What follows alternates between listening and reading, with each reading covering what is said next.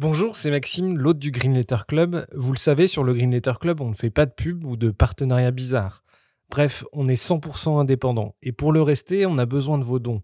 Alors n'hésitez pas à nous donner un petit coup de pouce sur Tipeee, vous trouverez le lien dans la description de l'épisode. Et pour se financer, on organise aussi des fresques du climat ou de la biodiversité et des conférences sur les questions climatiques. Si ça vous intéresse, n'hésitez pas à nous écrire. Un grand merci du fond du cœur et bonne écoute.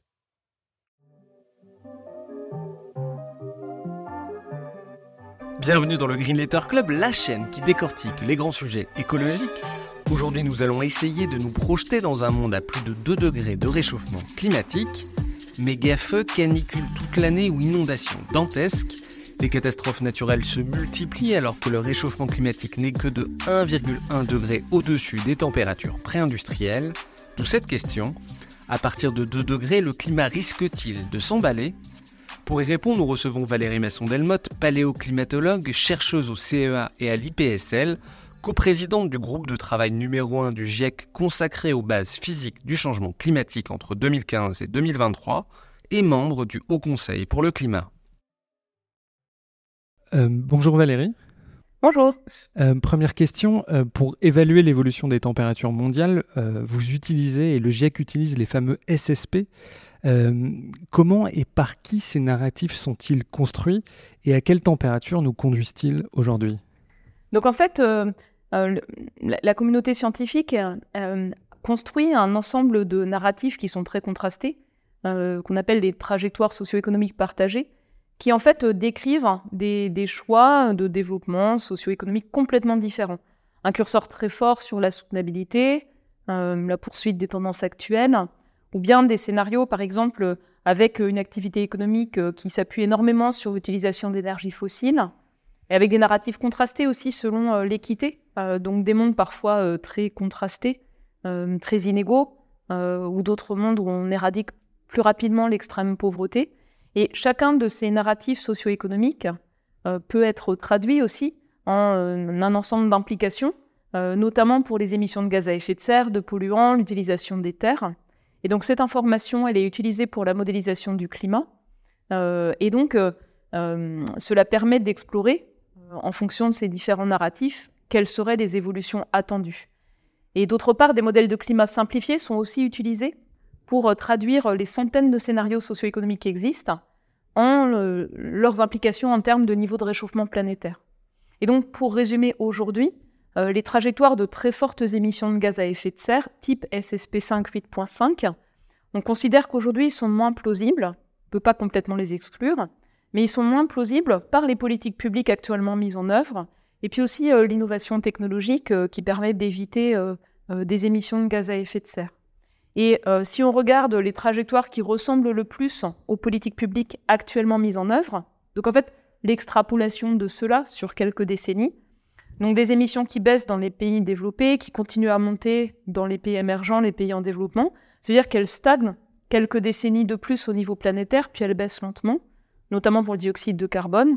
Et ça, ça implique de dépasser un degré et demi de réchauffement planétaire, donc en moyenne sur 20 ans, la prochaine décennie, de dépasser 2 degrés au niveau planétaire autour de 2050 et d'être assez proche de 3 degrés, avec une incertitude assez large en fin de siècle.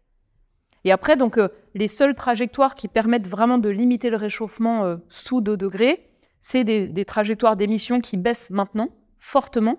Euh, et donc, c'est les trajectoires en fait socio-économiques qui, mettent beaucoup plus le curseur sur la soutenabilité. Donc, si, je résume, les, scénarios les plus positifs, ou en tout cas les, scénarios dirigés vers les énergies renouvelables, table à peu près à 1,4 degré, euh, c'est la meilleure estimation pour les plus positifs. Le scénario actuel 2,7 et le scénario du pire, euh, vous l'avez dit, peu crédible, mais euh, le scénario du pire 4,4. Et ça, à chaque fois, c'est des, des, fourchettes, c'est-à-dire que ça peut être plus ou moins. C'est ça, moi je ne l'exprime pas de cette manière-là, c'est-à-dire qu'en fait, pour un scénario d'émission donnée, il y a une incertitude sur la réponse du climat. Et une avancée scientifique, c'est de ne pas simplement prendre le résultat de modèles de climat, mais de les contraindre par euh, l'ensemble des connaissances qui permettent euh, d'avoir une plage d'incertitude sur l'ensemble de la réponse du climat et par les observations. Et ça, ça nous a permis quasiment de réduire d'un facteur 2 euh, la barre d'erreur sur les conséquences d'un scénario donné en termes d'évolution de température. Mais Moi, je ne formule pas les choses de cette manière-là. Je dirais, aujourd'hui, on ne peut pas exclure 4 degrés de réchauffement planétaire. Ça peut être, par exemple, pour un scénario intermédiaire, type politique publique actuelle, euh, quelque chose qui relèverait de euh, euh, la plage haute de la réponse du climat. Donc c'est une probabilité faible, mais on ne peut pas l'exclure. Même pour une trajectoire intermédiaire. Même chose, en fait, les trajectoires de très forte baisse d'émissions de gaz à effet de serre, aujourd'hui, ce n'est pas ce qui est mis en œuvre. On sait qu'il y a un potentiel technique qui pourrait permettre de diviser par deux les émissions, avec trois grands leviers d'action, pas seulement l'innovation technologique ou les renouvelables, mais avec aussi une dimension de maîtrise de la demande, d'efficacité, de sobriété, et enfin euh, avec un ensemble de leviers d'action qui portent sur euh, les écosystèmes, leur capacité à stocker du carbone. Donc il y a un potentiel technique, mais les financements ne sont pas à la hauteur des enjeux, et la déclinaison concrète en politique publique n'est pas à la hauteur des enjeux. Et donc vous disiez les scénarios les plus optimistes, moi je dirais non, les scénarios avec une action beaucoup plus ambitieuse ces années à venir. Quand on parle de plus 1,5, plus 2 degrés, euh, c'est des moyennes mondiales qui prennent en compte à la fois euh, la surface des océans et la surface des continents. Or, il y a deux fois plus de surface euh, d'océans, ce qui tire la moyenne vers le bas, parce que les océans se réchauffent moins vite. J'ai été sur le, la, classe interactive du GIEC. Quand on regarde à plus de degrés, l'Europe euh, en juillet 2100, euh, l'Europe euh, centrale, c'est-à-dire la région de la France, elle se réchauffe à plus de 9 degrés en juillet 2100. Quand on regarde l'Arctique, en janvier 2100, c'est plus 18 degrés à plus 2 degrés de réchauffement de moyenne mondiale. Ça veut dire que ces chiffres-là, moyennisés, ils, cachent un peu la réalité et la violence du réchauffement climatique ici sur les continents. Oui, et souvent les gens se demandent qu'est-ce que ça représente un demi-degré de plus ou de moins. Et vraiment, les connaissances, elles se sont affinées. Donc d'abord, c'est intéressant, l'indicateur euh, niveau de réchauffement planétaire, c'est un indicateur assez simple. Et en fait, hein, euh, ça reflète euh, l'état du bilan d'énergie de la Terre, et c'est un indicateur pertinent pour pas mal d'impacts, notamment en surface des océans et puis en surface des continents. Mais effectivement, donc, pour un niveau planétaire de réchauffement donné, le réchauffement est plus prononcé au-dessus des continents que la moyenne planétaire. Il est plus prononcé pour les extrêmes chauds, notamment en été au-dessus des continents, encore plus.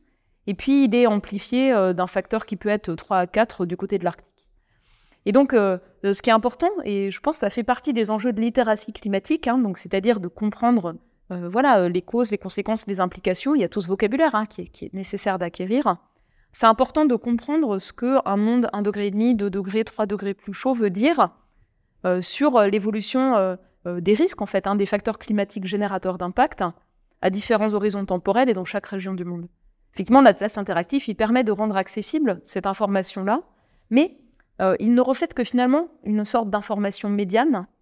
Et on peut aussi, pour euh, un niveau de scénario, un niveau de réchauffement donné, euh, regarder quelles pourraient être finalement les éventualités dont la probabilité d'occurrence n'est pas connue ou faible, mais qui correspondraient au risque maximum. Et c'est important de le regarder pour s'y préparer aussi.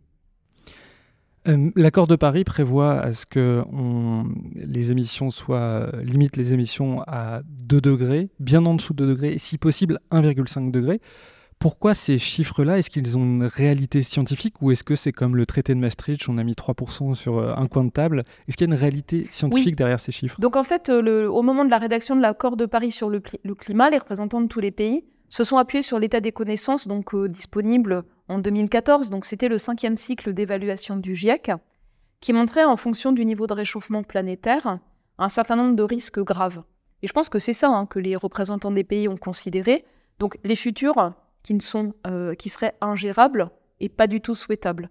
Et donc je pense que les choses qui ont été prises en compte à l'époque, c'était les risques de perte irréversible de biodiversité, euh, la vitesse, l'ampleur de montée du niveau de la mer, c'était aussi euh, les risques pour l'approvisionnement en eau, euh, les risques pour la santé, euh, les risques pour la sécurité alimentaire. Mais à l'époque, en fait, on avait assez peu d'éléments sur euh, la différence qu'impliquerait un demi-degré de plus ou de moins.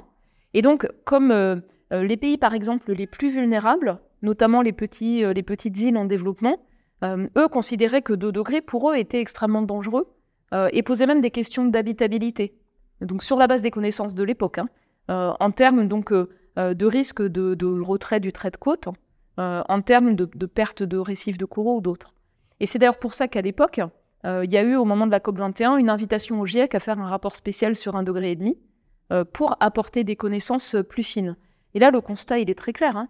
chaque dixième, chaque demi-degré de plus, ça exacerbe un ensemble de risques majeurs, y compris par les extrêmes chauds, les pluies extrêmes, ou bien l'occurrence de sécheresse agricole, et que chaque région du monde est concernée, à la fois immédiatement, mais aussi euh, par rapport, euh, en fonction de, euh, l'ampleur du réchauffement, ce que ça va déclencher comme conséquence irréversible à long terme. Par exemple, on sait dès aujourd'hui qu'on a acté quasiment un mètre de montée du niveau de la mer par les émissions à ce jour, le réchauffement à ce jour, l'ajustement des glaciers, de l'océan profond, du Groenland et de l'Antarctique, qui va se décliner sur des dizaines et des centaines d'années.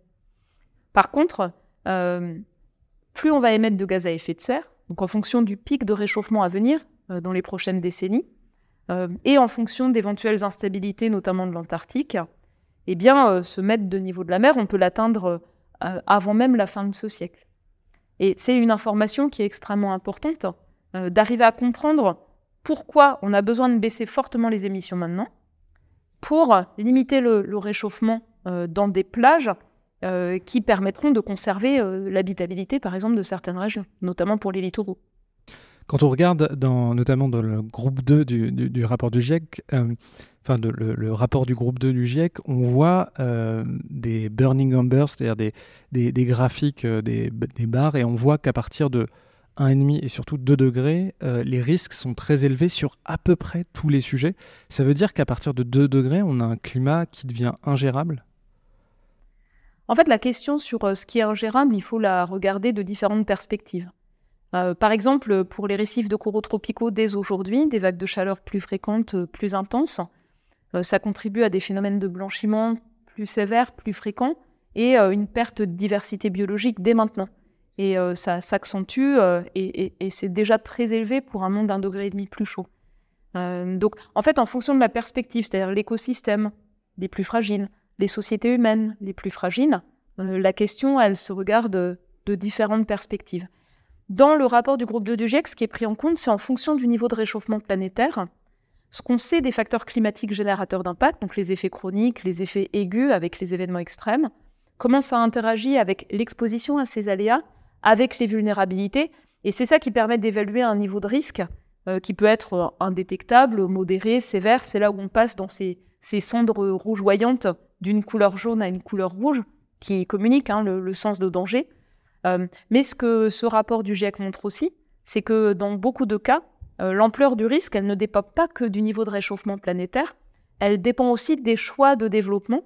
Et justement, les narratifs dont je parlais tout à l'heure, les trajectoires socio-économiques partagées, elles permettent aussi de voir à quel point euh, les choix qui sont faits socio-économiques peuvent limiter les risques ou au contraire les exacerber, par exemple pour la sécurité alimentaire.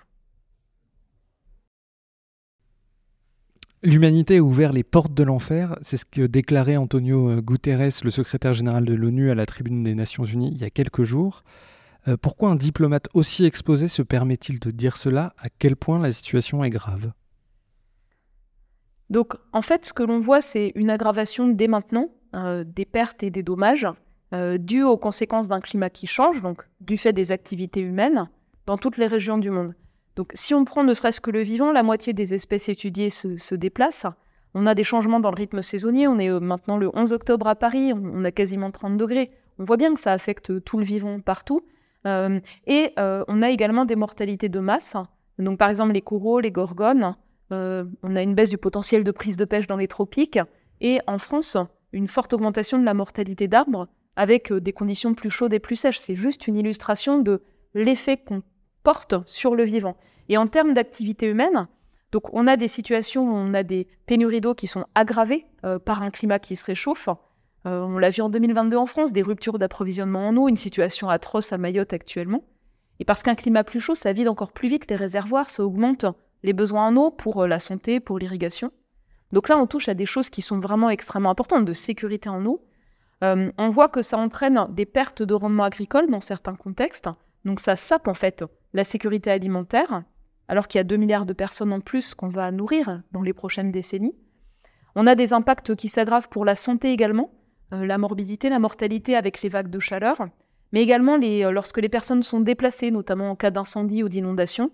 30 millions de personnes l'année dernière au Pakistan, par exemple, 40 000 en France avec les incendies, euh, des écoles actuellement fermées aux Canaries, euh, chaleur extrême. euh, donc des effets sur l'accès à l'éducation, des effets sur l'accès au système de santé, des effets de santé mentale lors des déplacements qui sont importants, une augmentation des, euh, propices pour les vecteurs de maladies, moustiques, tigres et ce que ça transmet, ou bien les tiques et leurs bactéries. Ce sont juste deux exemples. Et donc on voit qu'on touche à des aspects critiques santé, approvisionnement en eau, sécurité alimentaire et sécurité des lieux de vie. Et pour cet aspect-là, euh, ce qui est vraiment euh, euh, très net, c'est que dans beaucoup de villes, les infrastructures qui ont été pensées, conçues, mises en place, bien sûr, elles n'ont pas intégré le climat qui change et elles ne sont pas adaptées. Donc les villes amplifient les effets d'îlots de chaleur, donc le- les événements chauds par les îlots de chaleur. Euh, on a également donc l'urbanisation qui amplifie le ruissellement de pluie euh, plus intense dopées par un climat plus chaud. Euh, donc on voit qu'en fait on a parfois des facteurs qui s'ajoutent finalement pour augmenter la, gravité des conséquences. Moi je souligne qu'aux États-Unis les assureurs privés ont cessé d'assurer les risques liés aux feux de forêt ou aux inondations. Donc ça c'est un enjeu majeur. Quand on n'a plus de système de mutualisation de risques, euh, bah, dans ce cas-là, on est devant une situation qui ne va faire qu'exacerber les inégalités euh, lorsque les gens sont touchés euh, par, ces conséquences d'un climat qui se réchauffe. Et puis, on ne voit que le début des effets de la montée du niveau de la mer qui accélère.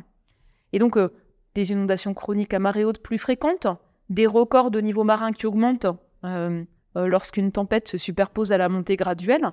Et puis, on va avoir ça de plus en plus, de plus en plus fréquemment, de l'érosion du littoral. Et, pour l'instant, on n'est pas du tout en fait euh, sur une réponse à la hauteur de ces enjeux-là.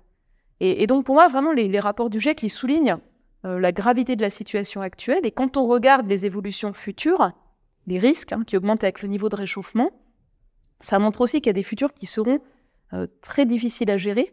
Moi, j'appelle ça insupportable en fait. hein. Notamment par rapport à ce que ça va entraîner comme perte d'écosystèmes, de biodiversité, ou à quel point ça va toucher les personnes les plus fragiles.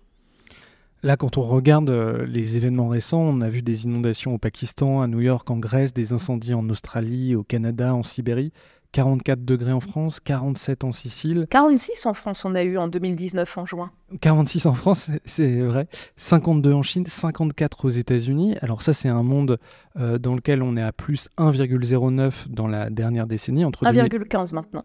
Euh, mais entre 2011 et 2020 dans le Ouais, mais rapport. si on réactualise jusqu'à 2022, on est à 1,15 de réchauffement planétaire. Et donc, à un monde à plus de degrés, ça ressemble à quoi? En fait, euh, moi, je le prends dans l'autre sens. C'est-à-dire, par exemple, si on prend en France, l'année 2022, c'est l'année la plus chaude enregistrée. Euh, donc, climat mondial, 1,15 degrés de réchauffement. En France, 1,9 en moyenne. Et l'année 2022, on était déjà, en fait, à quasiment 3 degrés de plus en France que le climat pré-industriel. Eh bien, c'est un avant-goût euh, de ce que serait un monde 2 degrés plus chaud. Euh, au niveau planétaire, si on a 2 degrés de plus, ça veut dire que l'année moyenne en France ressemblerait en température moyenne à l'année 2022.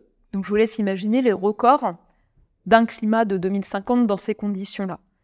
Et c'est de cette manière-là, je pense, qu'on peut donner sens à ces événements récents. Donc d'abord, on, sait que des événements à 45-50 degrés auraient été hautement implausibles si on n'avait pas euh, dopé le climat en rajoutant des gaz à effet de serre. On arrive à discerner à quel point ça augmente l'intensité ou la fréquence de ce type d'événement. Et donc, dans chaque région, euh, lorsqu'ils se produisent, euh, ça donne un avant-goût finalement de ce que seront des caractéristiques qui vont être de plus en plus récurrentes, de plus en plus fréquentes, et puis de nouveaux records à venir. Et, et ce que ça montre partout, les vagues de chaleur marine, la chaleur extrême sur les continents, c'est qu'on n'y est pas prêt. Donc ça pose des questions euh, de- de- d'adaptation beaucoup plus transformatrices, où on, utilise les connaissances sur les évolutions à venir, 50 degrés à Paris par exemple, hein, euh, pour euh, se préparer, faire en sorte que les infrastructures critiques fonctionnent, protéger les plus fragiles, euh, adapter la manière dont on, gère en fait l'urbanisation, le confort thermique des bâtiments, les rythmes scolaires même. Donc on n'y est pas en fait hein, à ces transformations-là. Et c'est en ce sens, je pense qu'on a besoin d'utiliser euh, ce retour d'expérience euh, d'événements déjà difficiles à gérer. Et pour moi, ça doit être aussi une très forte motivation pour euh, se rendre compte euh, de l'importance de réduire les émissions de gaz à effet de serre pour éviter finalement une sorte d'escalade de, gestion de crise après crise. Et, sur les événements récents, ce que ça montre aussi, par exemple au Canada, en un seul été, le fait que les arbres brûlent a rejeté dans l'atmosphère plus de CO2 qui était avant stocké dans les arbres que ce que les Canadiens eux-mêmes émettent en deux ans. Et donc, ça montre aussi qu'aujourd'hui, on a la chance de pouvoir bénéficier euh, des services que nous rendent les écosystèmes, les îlots de fraîcheur dans les villes, les zones humides, euh, le, littoral des écosystèmes qui limitent l'érosion, ou bien les forêts qui stockent du carbone ou l'océan. Et en fait, plus le climat changera vite, plus on risque de perdre euh, ces services des écosystèmes. Et donc, c'est quelque chose qui devrait motiver à limiter au maximum le réchauffement pour avoir simplement un portfolio aussi de, de capacités de réponse plus large. Quels sont, vous, les phénomènes qui vous préoccupent le plus? Alors, en fait, ce n'est pas vraiment les phénomènes, mais les choses qui m'ont surprise. Euh, donc, dans la société, souvent, les gens réagissent simplement sur des données sur un temps très court. Et donc, lorsque on a la variabilité naturelle qui se superpose aux tendances dues à l'influence humaine, parfois ça va dans le sens inverse et les gens se disent oh, tout va bien, il n'y a plus de réchauffement, alors qu'en fait l'accumulation de chaleur se poursuit. Et puis quand ça joue dans le même sens, par exemple cette année, on a euh, euh, des températures planétaires records juin, juillet, août, septembre, et avec un événement El qui démarre, on sait qu'on va avoir des nouveaux records dans les mois à venir. Parfois, certains se disent c'est hors de contrôle. Donc, pour moi, ce qui est important, c'est d'avoir une perception qui soit pas que centrée sur euh, ce qui se passe d'un mois à l'autre, d'une année à l'autre, mais bien comprendre ces tendances lentes et la marge de manœuvre que l'on a. Et dans les éléments qui m'ont le plus surpris, c'est le recul majeur de la banquise près de l'Antarctique, euh, parce que c'est associé à une incertitude qui reste très importante. On a besoin de mieux comprendre. Et euh, ce qui s'est passé ces, deux dernières années était assez spectaculaire, et avec euh, notamment des échecs de reproduction de certaines colonies de manchots empereurs, où on voit en fait l'effet direct sur voilà, une, une, une, vie, des formes de vie extrêmement rares, et que même dans le cadre du traité de l'Antarctique, on s'est engagé à préserver. Si on n'arrive pas à limiter le réchauffement planétaire, on ne pourra pas préserver ces autres formes de vie précieuses. Oui, là-dessus, sur les reculs de la, de la banquise en Antarctique, il y a beaucoup d'incertitudes euh, et ça a fluctué, il y a eu des, reflux. Euh, mais sur l'Arctique aussi, le, recul de la banquise est beaucoup plus sévère qu'attendu. C'est des phénomènes qu'on n'avait pas vu venir, qu'on n'arrivait pas à, bien comprendre Moi, je ne dirais pas comme ça. C'est-à-dire que euh, du côté de la banquise arctique, il y a eu des moments où ça s'est reculé plus rapidement que dans les projections, mais c'est justement souvent parce que la variabilité naturelle joue dans le même sens. Euh, là, les choses qui ont émergé du côté de la banquise arctique, en, s'inscrivant à partir des observations, c'est euh, l'anticipation qu'on aura des années avec un océan arctique quasiment libre de glace. Même dans les scénarios où on réduit massivement les émissions de gaz à effet de serre, ce sera très difficile à éviter. À partir des années 2030. Et ça peut se produire entre 2030 et 2050, avec une large incertitude sur le moment où la première fois euh, ça se produira. Mais pour moi, il n'y a pas eu de surprise majeure du côté de l'Arctique. Du côté de l'Antarctique, les modèles de climat anticipaient un recul de la banquise. On voyait plutôt une légère augmentation. On se posait la question du rôle du, trou de la couche d'ozone, des influences contraires avec euh, l'augmentation des gaz à effet de serre. Et puis là, brutalement, en quelques années, un, changement de tendance. C'est pour ça que pour moi, c'est plus une surprise. Et avec euh, beaucoup de dispersion dans les résultats des modèles de climat du côté de l'Antarctique, du coup, une bien plus grande incertitude. Dans le cas du scénario SSP 4.5, donc c'est les tendances actuelles. Euh, le plus proche de ça. Le plus proche, de, donc euh, environ 2,7. Euh, bon, même si vous aviez dit que c'est pas comme Moi, ça. Moi, je dis entre 2,5 degrés et 3 degrés en fin de siècle, avec une grosse incertitude sur la réponse, notamment des puits de carbone en plus. Il y a une étude de Mora et, ses collègues qui a été reprise dans le, rapport du deuxième, enfin le, rapport du groupe 2 du GIEC, qui dit que plus de 53% de la population mondiale euh, vivra en 2100 dans des zones où on pourra mourir de chaud. Euh, est-ce que euh, même à 2 degrés, il y a des régions qui vont... De... Alors ça ne veut pas dire forcément qu'on va mourir dans ces zones-là. Non, non, non, non, mais ça c'est vrai. Et déjà aujourd'hui dans le monde, notamment dans certaines régions tropicales et au Proche-Orient, on a des conditions de chaleur extrême et d'humidité qui rendent une activité physique en extérieur létale. Donc en fait, ça veut dire qu'il y a des plages entières dans la journée. On ne peut pas avoir d'activité physique en extérieur plusieurs jours, parfois plusieurs semaines par an. Et ça, ça, va, ça affecte, par exemple, la capacité de travail. Pour les gens qui sont payés à la tâche, euh, par exemple les salariés agricoles, bien dans le secteur du bâtiment, c'est des contraintes très lourdes hein, sur euh, les revenus euh, et, l'activité qui peut être dangereuse. Et même en France, au mois de septembre dernier, qu'une vague de chaleur donc tardive on a eu euh, des personnes qui sont mortes en faisant euh, la vendange en Champagne euh, avec ces conditions de chaleur qui n'étaient pas habituelles. Donc c'est déjà le cas aujourd'hui. On en a parlé au moment de la construction de stades au Qatar, par exemple, mais c'est aussi le cas en Inde hein, pour beaucoup de récoltes. Et donc, du coup, plus le curseur monte au niveau planétaire, plus en fait le nombre de jours par an de ces conditions dangereuses pour les limites physiologiques humaines augmente, et pas seulement dans les régions tropicales, mais s'élargissent à, à d'autres latitudes.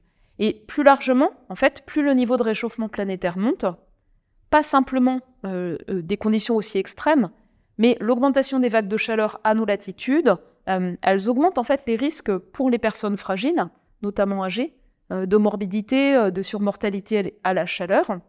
Mais ça ne dépend pas que du niveau de réchauffement planétaire, ça dépend aussi du confort thermique des bâtiments, des espaces de repos plus frais, des îlots de fraîcheur dans les villes, de l'accès au système de soins. Et ça, c'est un point sur lequel j'insiste.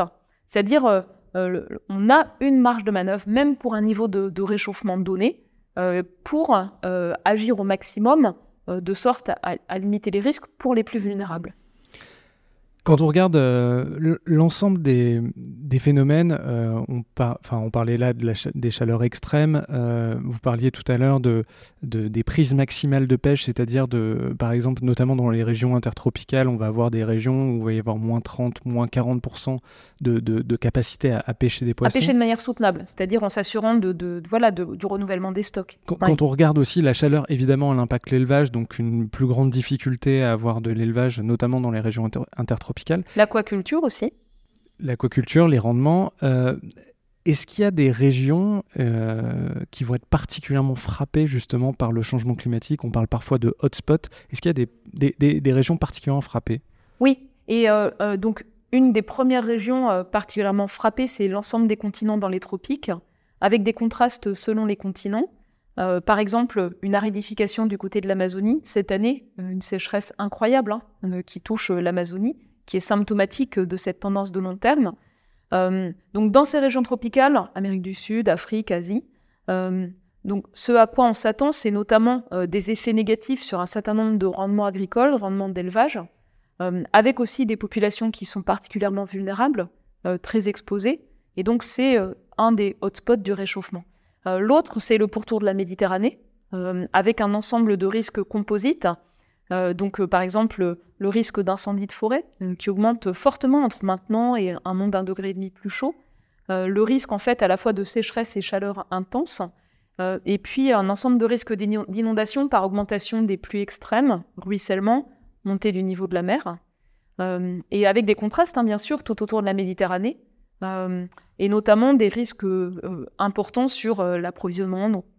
Euh, donc ça fait partie des hotspots, comme les régions de montagne, comme l'Arctique, comme toutes les zones de basse terre et les grands deltas agricoles, du fait de la montée du niveau de la mer, et tout particulièrement les, petites îles en développement, où là, en fait, l'effet du changement climatique, c'est pas simplement les risques physiques, on va dire, mais c'est par exemple la dégradation des récifs de coraux qui vont affecter euh, les activités locales de pêche, euh, les ressources qu'on peut tirer du tourisme, la protection du littoral, sont des endroits aussi où il n'y a pas beaucoup de stockage d'eau, euh, il n'y a pas beaucoup de nappes phréatiques, donc beaucoup plus vulnérables au risque de sécheresse, et avec euh, des questions d'habitabilité et de perte et dommages considérables.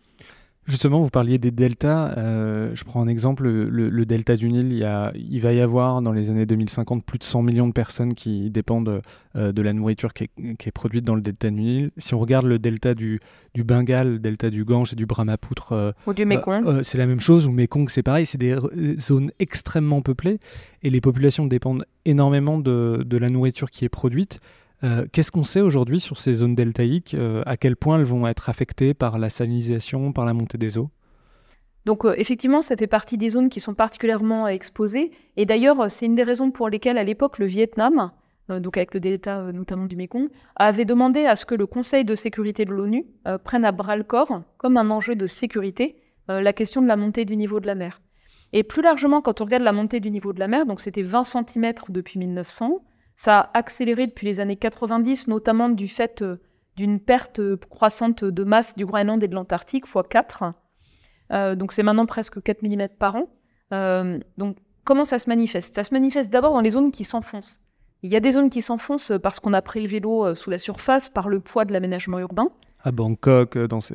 Ouais, ou du côté de la Nouvelle-Orléans ou ailleurs, en Floride. Et donc dans ces régions, on voit, on voit déjà en fait une augmentation des inondations chroniques à marée haute, Ensuite, on a une augmentation des événements de, submersion lorsqu'une tempête arrive et fait une surcote.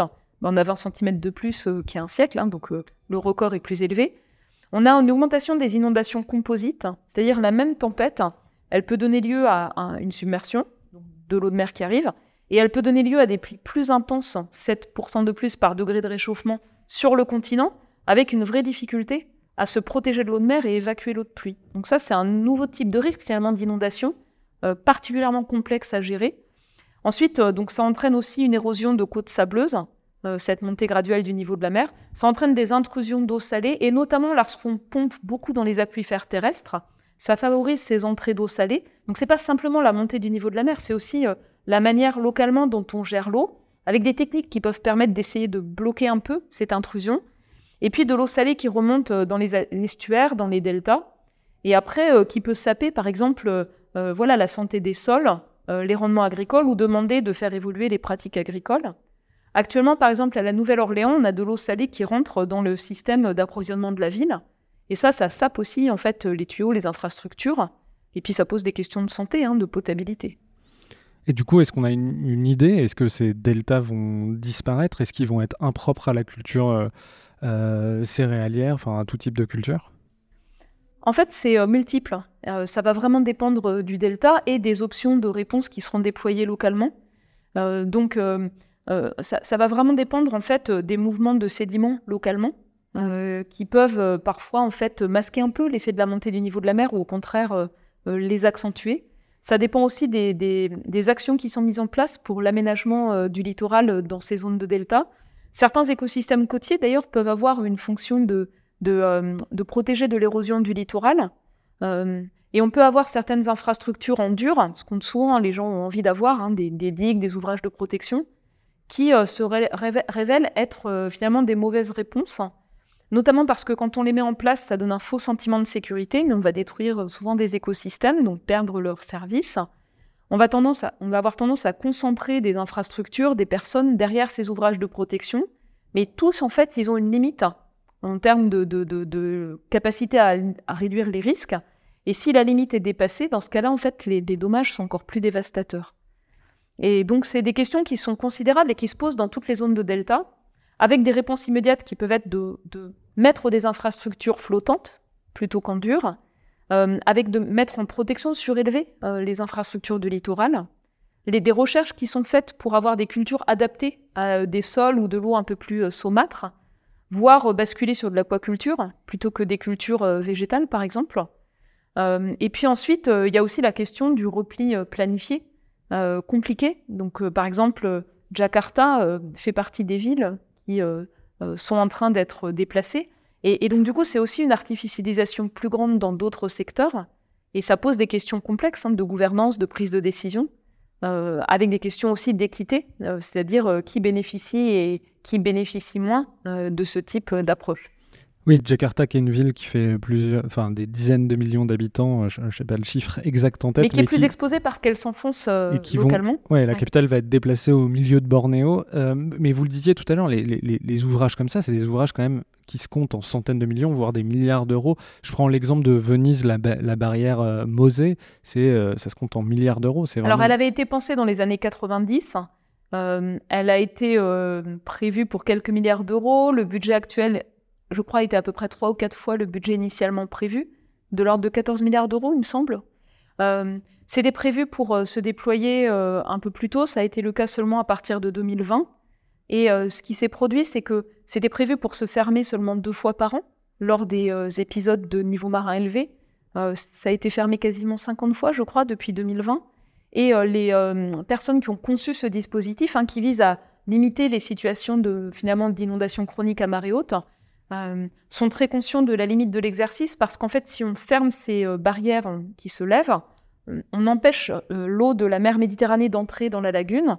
Du coup, la lagune n'a plus d'oxygène, ça asphyxie et, et, on ne peut pas non plus évacuer, voilà, parfois les eaux usées ou d'autres aspects.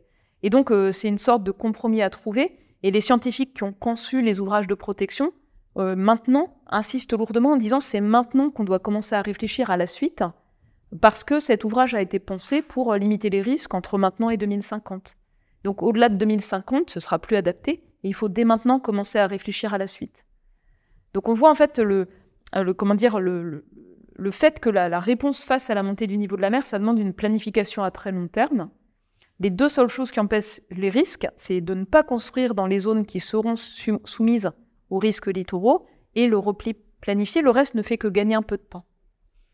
Euh, il y a une question qui est vitale, c'est celle de l'eau. Euh, est-ce qu'on sait comment vont évoluer Alors, il y a des graphiques en ce sens dans, le, dans, le, dans les rapports du GIEC. Euh, le débit des différents fleuves, des grands fleuves mondiaux, c'est une question qui est aussi contrastée parce qu'il va y avoir des régions où il va plus pleuvoir, d'autres qui, des fleuves qui dépendent plus de, de, la fonte des glaces. Est-ce qu'on a une idée justement des, de, l'impact sur les On a un certain nombre de caractéristiques. Donc, notamment à nos latitudes en été, on s'attend à une baisse du débit des fleuves. Euh, notamment avec une augmentation de, l'évaporation, de la transpiration et euh, une température des fleuves qui augmente également. Euh, les cours d'eau qui sont alimentés pendant la saison sèche par la fonte des glaciers ou de l'enneigement, bah, il y aura en fait au départ une sorte de pic d'eau quand ça fond au maximum, puis ensuite quand les glaciers sont retirés, beaucoup moins d'eau, notamment pendant les saisons d'été ou les saisons sèches. Et ça, en fait, il y a à peu près 2 milliards de personnes, deux tiers des zones irriguées qui en dépendent. Et ça veut dire que dans la manière d'anticiper la gestion de l'eau, il faut anticiper une ressource moins disponible. Ça veut dire qu'il faudra jouer sur la demande en fait. Hein. On ne va pas pouvoir, euh, par euh, quelle que soit euh, l'innovation technologique qu'on envisage, créer des ressources en eau supplémentaires. On pourra réutiliser, mais pas en rajouter. Et puis, donc, selon les régions, on va avoir des risques d'augmentation de pluie moyenne, de pluie extrême, contrastés, plutôt une tendance à la hausse au nord de l'Europe. dans les régions du sud de l'Europe, plutôt une augmentation des épisodes euh, de ruissellement rapide euh, liés à des pluies extrêmes. Dans les régions de mousson, euh, donc les moussons, elles ont tendance à être asséchées lorsqu'on met des particules de pollution et au contraire à être humidifiées lorsqu'il y a davantage de, gaz à effet de serre. Donc une incertitude assez grande sur les évolutions à venir dans les prochaines décennies, mais une augmentation du risque de pluie extrême dans certaines régions de mousson, ce qu'on voit déjà. Est-ce qu'il y a par exemple des fleuves où on se dit bah, le, débit va être réduit de manière euh, très très impressionnante? Oui, en fait, euh, notamment dans les régions qui vont être soumises à une aridification. Donc c'est le cas notamment dans les régions de climat méditerranéen, où euh, dans un climat qui se réchauffe, on a une baisse en fait de la pluviométrie annuelle, donc moins d'humidité dans les sols également. Et ça concerne des régions du côté notamment de la Californie, de l'Amérique centrale, de l'Amazonie, l'Afrique du Sud, le tour de la Méditerranée. Euh, certaines régions d'Asie ou d'Australie. Et euh, des fortes. Mais l'évolution du débit dans les cours d'eau euh, ne dépend pas que du cycle de l'eau, on va dire, dans l'atmosphère. Ça dépend aussi profondément de l'utilisation de l'eau qui en est faite par les activités humaines et notamment par le recours à l'irrigation, qui joue un rôle majeur en fait hein, dans la disponibilité en eau, notamment pendant les, périodes sèches. Alors tous les sujets. Donc en fait, pour résumer, ce que, ce, que, nous on montre, c'est une intensification du cycle de l'eau et de ses contrastes à mesure du réchauffement planétaire. Et pour beaucoup de régions, le fait de devoir anticiper une augmentation à la fois des saisons et des événements très humides et très secs, euh, ce qui demande en fait euh, vraiment une réflexion euh, complexe sur l'anticipation par rapport à la gestion de l'eau. Et c'est des phénomènes qui sont très contre-intuitifs. Alors là, je, parle de mémoire, mais par exemple, le Nil va plutôt avoir un débit qui risque d'augmenter, alors que l'Indus euh, risque de se, euh, enfin d'avoir de voir un débit qui s'effondre. Donc c'est très difficile aussi en, anticipation de savoir euh, quels sont les fleuves qui vont plutôt être bénéficiaires. Oui, c'est pour ça que j'ai pas fait de réponse générique. mais effectivement, il faut anticiper. donc pour toutes les infrastructures, toutes les villes qui sont situées le long de ces cours d'eau, l'augmentation des risques, si on a des possibilités d'augmentation de débit maximum, ben, c'est vraiment le risque d'inondation par débordement de fleuves. Et d'autre part, euh, dans les situations de, pénurie d'eau, euh, la gestion de l'eau euh, adaptée pour pouvoir assurer ne serait-ce que la pérennité des écosystèmes aquatiques, hein, dans un climat qui, dans certaines situations, conduira à des événements ou des saisons plus secs.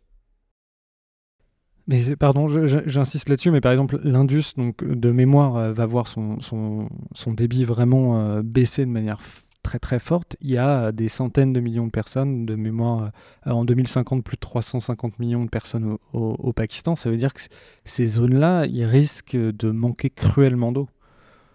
Ça, c'est quelque chose qu'on voit déjà. Et par exemple, du côté de la Chine, on a déjà vu des situations où on a des fleuves qui se tarissent avant d'arriver à la mer, euh, notamment euh, lorsqu'on a des situations particulièrement sèches, et puis une augmentation de l'utilisation de l'eau également.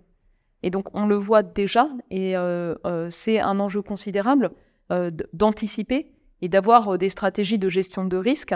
donc sur, par exemple, l'Europe, pour revenir plus près d'ici, on s'attend à des situations croissantes de pénurie d'eau, et c'est pas simplement les sécheresses agricoles, mais ça peut être comme on a eu plusieurs années de suite pour le Rhin, ou bien dans la vallée du Pô, donc un débit très faible en été, qui empêche la navigabilité de ces cours d'eau et qui affecte toute l'activité économique de l'ensemble du bassin versant. Donc c'est pas simplement l'eau pour les villes ou l'eau pour le refroidissement des infrastructures industrielles ou, autres ou énergétiques, ou l'eau pour l'irrigation, c'est aussi en fait l'activité économique hein, qui en dépend profondément.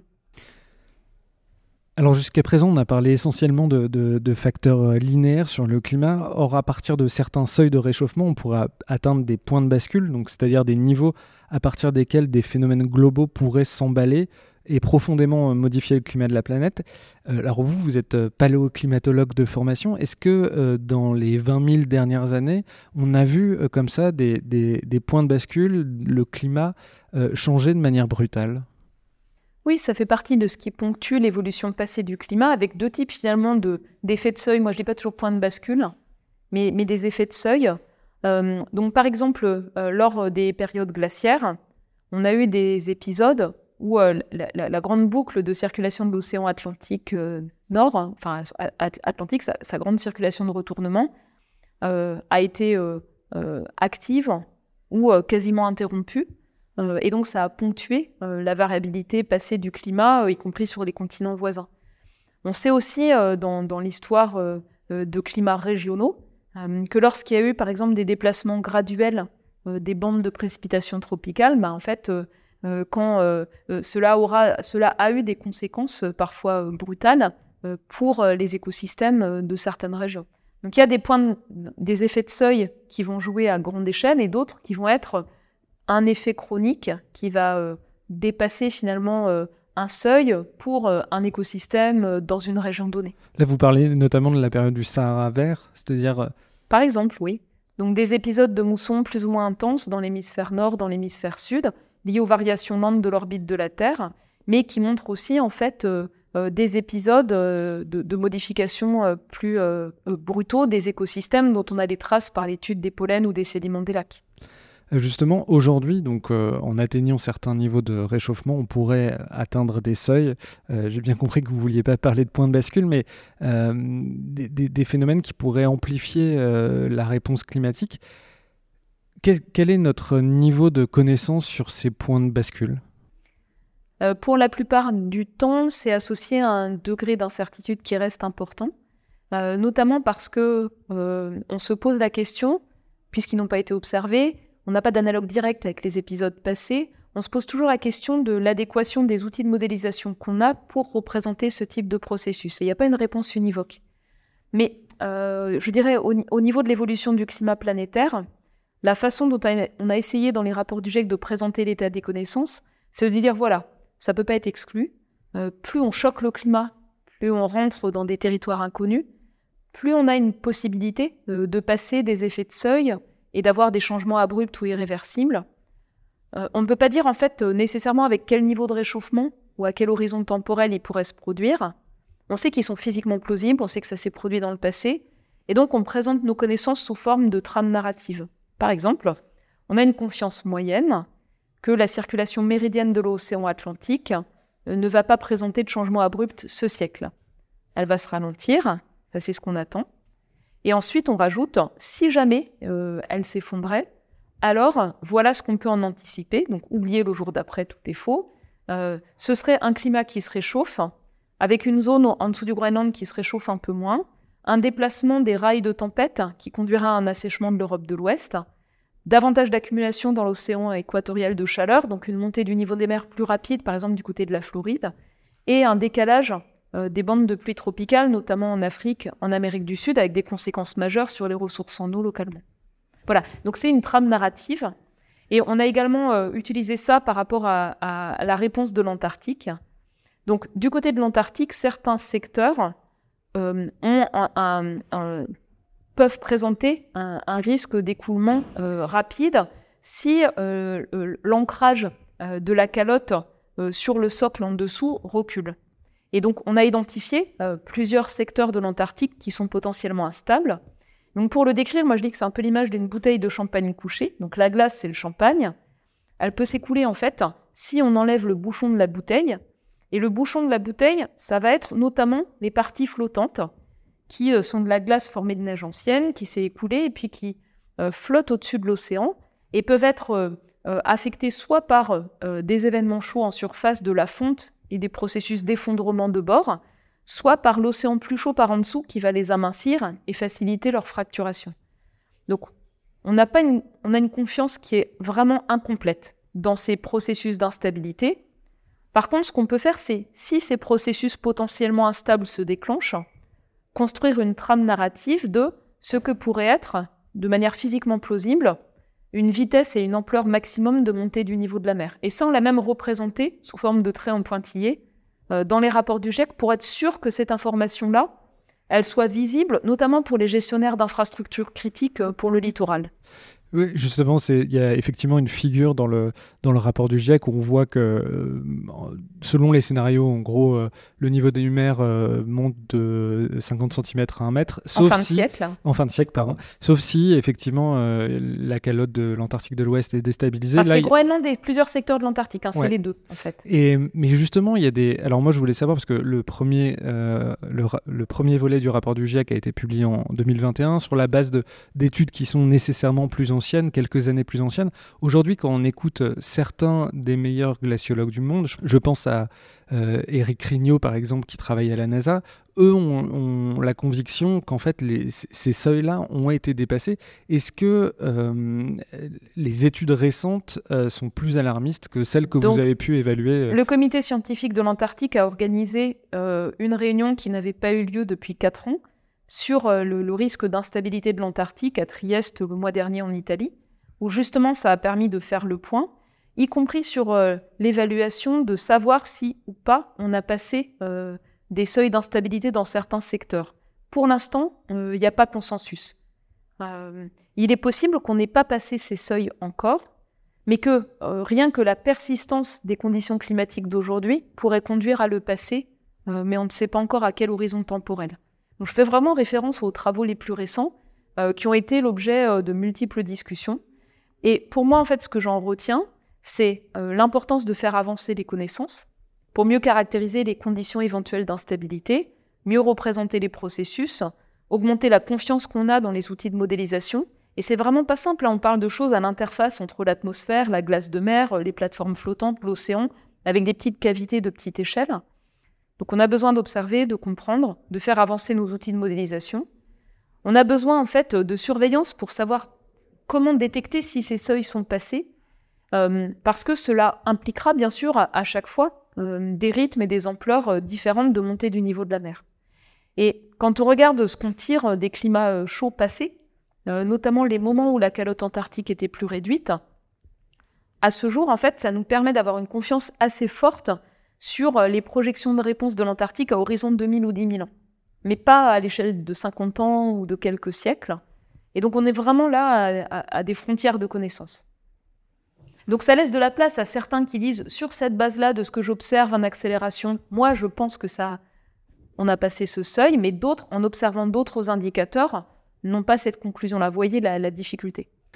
Quand on regarde, il y a un rapport de l'OCDE justement sur les, points de bascule, les tipping points. Euh, ils en listent une dizaine, une quinzaine. Moi, j'en ai même découvert. On a l'impression qu'il y en a dans la littérature de plus en plus. Nous, on a deux euh, tables. On a une table sur la partie physique du climat et une table sur le cycle du carbone aussi. Euh, et je peux rebondir sur ce point-là, ce qui est important à creuser aussi. Ouais, sur... bah, allez-y. Bah, par exemple, il y a deux aspects qui peuvent jouer sur le cycle du carbone. Donc actuellement, l'océan, la végétation, les sols, leur réponse naturelle au fait qu'on ait rajouté du CO2 fait qu'ils absorbent en gros la moitié de nos émissions de, gaz, de, CO2 chaque année. Et la proportion qu'ils absorbent est à peu près stable depuis six décennies. En climat futur, on s'attend à ce que plus on mette de CO2, plus ça dope la photosynthèse, plus en a qui rentrent dans l'océan, mais plus le climat change, plus l'océan est chaud, moins il va pouvoir rentrer d'énergie et de carbone parce qu'il se mélangera moins bien, et euh, avec des conditions plus chaudes, plus sèches dans certaines régions, ça va limiter euh, la, photosynthèse. Et donc, euh, on s'attend à une perte d'efficacité, en gros, au-delà de 2 degrés des puits de, de, carbone, donc en fait une fraction plus grande de nos émissions qui restent dans l'atmosphère. Ensuite, on a les sols gelés de l'Arctique qui perdent à peu près un quart de leur surface sur 3 mètres d'épaisseur par degré de réchauffement. On arrive à peu près à estimer combien de CO2 ils peuvent sortir, mais pas complètement la fraction méthane. Donc c'est une source d'incertitude importante. Euh, et c'est maintenant abordé par les gens qui travaillent sur ce qu'on appelle le, carbone des sols gelés, sous forme de neuf narratifs possibles hein, pour balayer à peu près l'état des connaissances. Vous voyez que ça reste incertain. C'est pas ça qui va déterminer euh, le niveau de réchauffement à venir, c'est vraiment nos émissions, mais ça peut être un facteur amplificateur graduel en plus. Donc c'est pas un point de bascule, pas la même chose.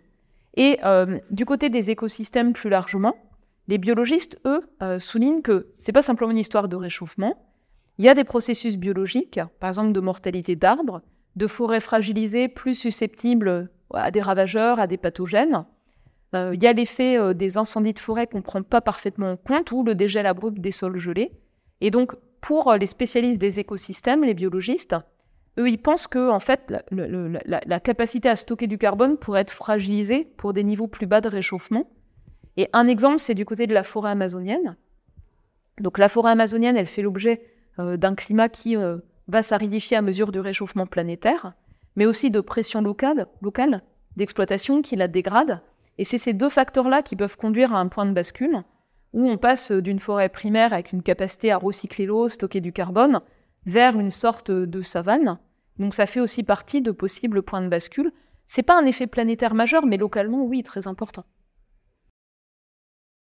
Alors, dans un entretien au Monde, la biogéographe sud-africaine Debra Roberts et le climatologue allemand Hans Otto Portner, deux scientifiques coprésidents du groupe de travail 2 du GIEC, préviennent que nous ne sommes pas prêts, euh, préparés aux, impacts extrêmes ni aux surprises que nous réserve le dérèglement climatique. C'est intéressant, pourquoi est-ce qu'ils parlent de surprises? Peut-être parce que euh, finalement, beaucoup de personnes, y compris en regardant les rapports du GIEC, regardent les projections médianes et se disent voilà, je vais me préparer à ça. Mais euh, si je reprends le cas de la France, pour le climat des années 2020, en fait, il y a toute une plage d'événements qui peuvent se produire. Et euh, par exemple, l'année record 2022, il y avait même 10% de chances d'avoir une année encore plus euh, chaude en France pour le climat de la période actuelle. Et donc, l'enjeu, c'est de ne pas simplement regarder les projections médianes, mais de regarder ce que peut être la pire combinaison d'éventualités en tenant compte de la variabilité naturelle quand elle joue dans le même sens que euh, le réchauffement dû à l'influence humaine. Ce qu'on voit aussi, c'est par exemple les extrêmes chauds en Europe, euh, en réalité s'intensifient à peu près deux fois plus vite que dans les projections climatiques, ce qui pose des questions pour arriver à le comprendre. Ou bien euh, l'occurrence des conditions chaudes et sèches propices à des incendies, maintenant, se produit avec une sévérité beaucoup plus grande que ce qui était attendu sur la base seule des projections climatiques moyennes. Et, donc, du coup, cette notion de surprise, il n'y a pas que de la surprise, il y a le fait euh, d'arriver à mobiliser l'état des connaissances pour anticiper ce que seront des événements inédits, c'est ça le côté surprise, hein, dont on n'a pas le retour d'expérience, ou des successions d'événements, des événements cascades ou composites, dont on n'a pas fait l'expérience et pour lesquels on n'est pas prêt. Surtout quand on touche au vivant, ou, pour le coup c'est difficile de modéliser ce qui peut arriver avec des effets en cascade multiples. Ouais, et via euh, notamment ce qui se passe pour les écosystèmes et les implications pour les sociétés qui en dépendent. Euh, notamment, par exemple, là, on a des vagues de chaleur extrêmement intenses en Méditerranée ou en Atlantique Nord. Euh, quelles sont les implications pour les écosystèmes aquatiques? Et en fait, il y a un temps d'étude qui est long pour comprendre, observer, faire le retour d'expérience. voilà, et donc, on a besoin de ce temps de retour aussi, qui est frustrant par rapport à aux informations euh, pertinentes pour en réalité, au fur et à mesure, suivre euh, l'état de la situation. Dernière question, vous avez rencontré des scientifiques du monde entier, vous avez beaucoup voyagé, vous avez rencontré aussi beaucoup de, politiques, participé à, des grands événements autour du climat. Quelle est la chose qui vous a le plus marqué justement dans votre expérience comme coprésidente du groupe 1 du GIEC alors, la chose qui m'a le plus marqué, c'est l'intelligence collective, et notamment euh, des scientifiques qui contribuent à la rédaction des rapports, l'émulation collective, euh, le, sentiment vraiment de responsabilité éthique, euh, de fournir une information qui soit fiable, qui cache pas en fait tout le spectre des possibles, et l'interrogation sur la manière de le mieux communiquer. Ce que j'ai vu aussi, c'est une montée de l'appropriation de ces sujets partout dans le monde et à différents niveaux, notamment à l'échelle des villes, dans le secteur des entreprises, hein, ce qui n'était pas le cas avant. Et en même temps, ce qui me sidère toujours, c'est d'une part de voir la faible appropriation des enjeux par des décideurs qui ont des leviers d'action importants. Donc des gens intelligents qui suivent l'actualité de plein de domaines différents et qui pourtant n'ont pas pris peut-être les deux heures de leur temps qui seraient nécessaires pour vraiment se représenter ce qu'est le changement climatique et ses implications. Euh, la faiblesse des outils économiques en appui à la prise de décision, notamment sur la prise en compte des pertes, des dommages et des coûts liés au changement climatique, c'est assez affligeant de voir comment c'est intégré euh, dans les outils économiques. Là, je pense qu'il y a vraiment besoin de, faire avancer les choses. Euh, et puis, euh, la dernière chose que, je voulais dire, c'est la, difficulté de, mettre en place des changements qui soient vraiment transformatifs. C'est-à-dire, on arrête avec les pratiques précédentes, on prend le temps de réfléchir et on met en place d'autres manières de prendre les décisions. Et ça, ça reste extrêmement difficile.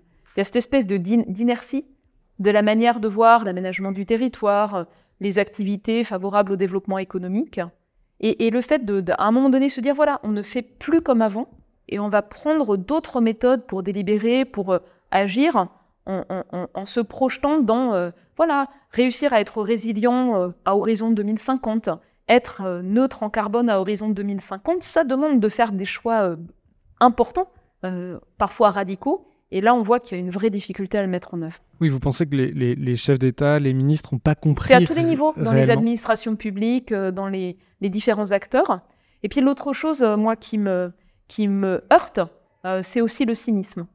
Et donc, on a aussi, en fait, maintenant, des rapports de force qui se durcissent entre ceux qui ont tout intérêt à conserver le statu quo pour en tirer les fruits économiques en termes de rentabilité et tout le reste, mais qui est contraire à l'intérêt général et donc on est vraiment sur des rapports de force qui se durcissent et avec des approches euh, qui restent parfois extrêmement cyniques, euh, avec toute une façade verte et puis derrière en fait euh, des actions concrètes qui conduisent à verrouiller des émissions importantes de gaz à effet de serre. Et ça c'est pour moi une des choses les plus difficiles. Valérie Masson-Delmotte, un grand merci d'être venue au micro du Green Club. Merci.